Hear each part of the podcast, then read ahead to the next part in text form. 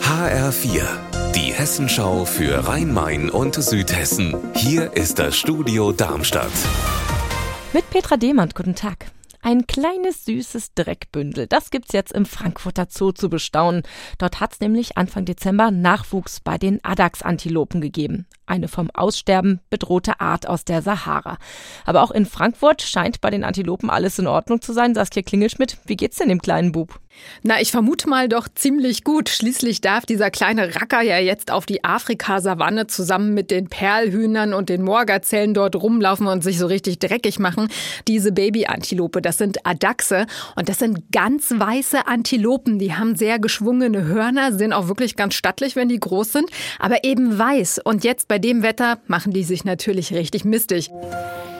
Seit fast 40 Jahren verleiht der Heimat- und Karnevalverein Bürstadt einen Courage-Orden an Persönlichkeiten, die besonders viel Mut bewiesen haben. Und da sind durchaus illustre Personen dabei, zum Beispiel der ehemalige Außenminister Hans-Dietrich Genscher oder der Journalist Günther Wallraff. Jetzt hat der Verein bekannt gegeben, nächster Preisträger wird Volker Bouffier sein. Anna Vogel, warum er? Weil sich Bouffier als Ministerpräsident immer für die Leute in Hessen interessiert und genau zugehört hat. So begründet der Heimat- und Karnevalverein Bürstadt, warum Bouffier nächster Ordensträger sein soll. Und dabei spielt auch die Corona-Pandemie für den Verein eine Rolle. Die Bürstädter rechnen es Bouffier sehr hoch an, wie er Hessen durch diese schwierige Zeit gebracht hat. Und das, obwohl es ihm selbst gesundheitlich eben auch nicht so gut ging. Und wann wird der Orden verliehen?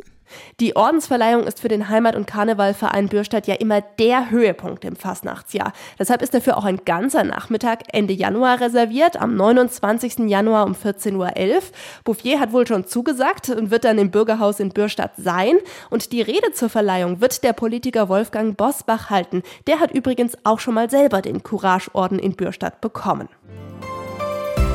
Unser Wetter in Rhein-Main und Südhessen. Heute ist es stark bewölkt, immer wieder regnet es und Achtung, Schirm festhalten, es ist immer noch ziemlich windig. Die Temperaturen sind recht mild bei 9 Grad in Neuansbach im Hochtaunuskreis und 11 Grad in Reichelsheim im Odenwaldkreis.